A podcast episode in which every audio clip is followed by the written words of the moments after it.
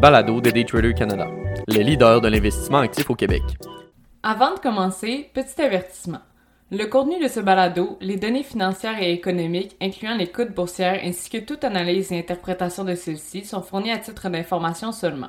En aucun cas, elles ne doivent être considérées comme étant une recommandation ou un conseil d'acheter, de vendre, de vendre à découvert ou poser tout autre acte envers toute valeur mobilière, tout instrument dérivé ou tout actif ou classe d'actifs quelconque.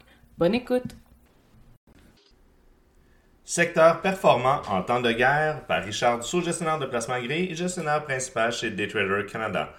Tandis que les technos en prennent pour le rhume avec une pandémie qui s'estompe, des titres du secteur de l'énergie et de la défense connaissent une progression remarquée en ces temps de guerre. En effet, les beaux jours des titres des secteurs technologiques qui avaient été propulsés en temps de pandémie subissent une solide correction depuis le début de l'année. Même les big tech constituant le FANG n'ont pas été épargnés. À titre d'exemple, Apple, considéré comme un pilier du secteur, a baissé de 20% depuis le début de l'année. Une compagnie qui avait plus que doublé de valeur depuis le début de la pandémie s'est effondrée abruptement en retranchant de 4 fois sa valeur après des baisses d'abonnés et des perspectives de croissance atténuées par l'augmentation de compétition. Je parle ici bien sûr de Netflix. Ce titre a perdu plus de 70% de sa valeur, une des pires performances des titres composant le SP 500. Et je ne mentionnerai pas de nombreux titres de plus petite capitalisation qui avaient été propulsés à des valeurs surréalistes dans les deux dernières années. La chute brutale de plusieurs d'entre eux a fait fondre les profits comme neige au soleil du printemps à leurs détenteurs, transformant de juteux profits en lourdes pertes dans un temps record.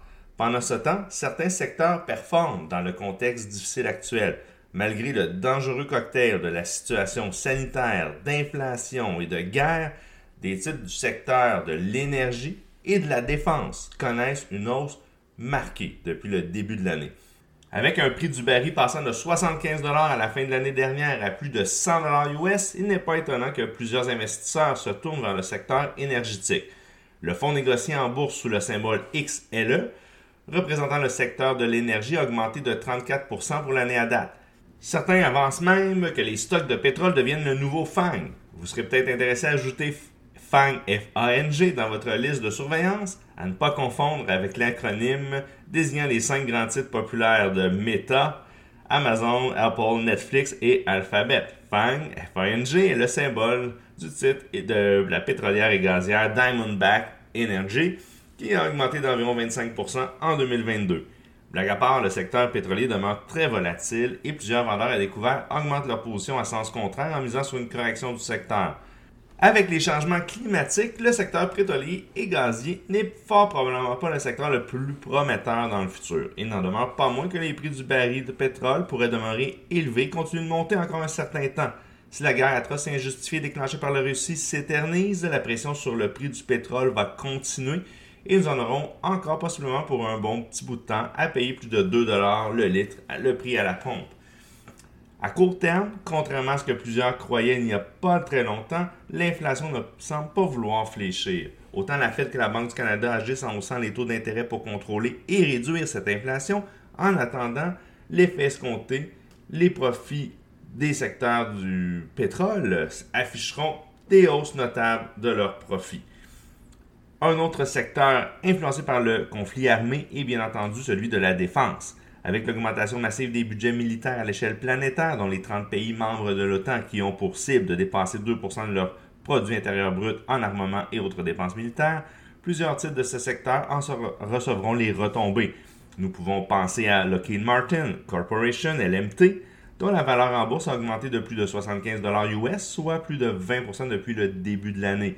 Un autre exemple d'une compagnie œuvrant dans le domaine de l'aérospatial, des armes et des technologies militaires, Northrop Grumman Corporation, NOC, a vu son cours passer de 385 en début d'année à un sommet de 490 au mois de mars, avant de redescendre autour de 445 US au moment d'écrire ce billet. Une belle performance, somme toute de 15% dans le contexte actuel de baisse généralisée des marchés, surtout dans les technos. Les perspectives de croissance de ce secteur pourraient également se poursuivre un certain temps avec la venue de nouveaux pays comme la Finlande et la Suède dans les rangs de l'OTAN. Tout indique que les dépenses militaires vont continuer de s'accroître de plus en plus dans les mois et les années à venir.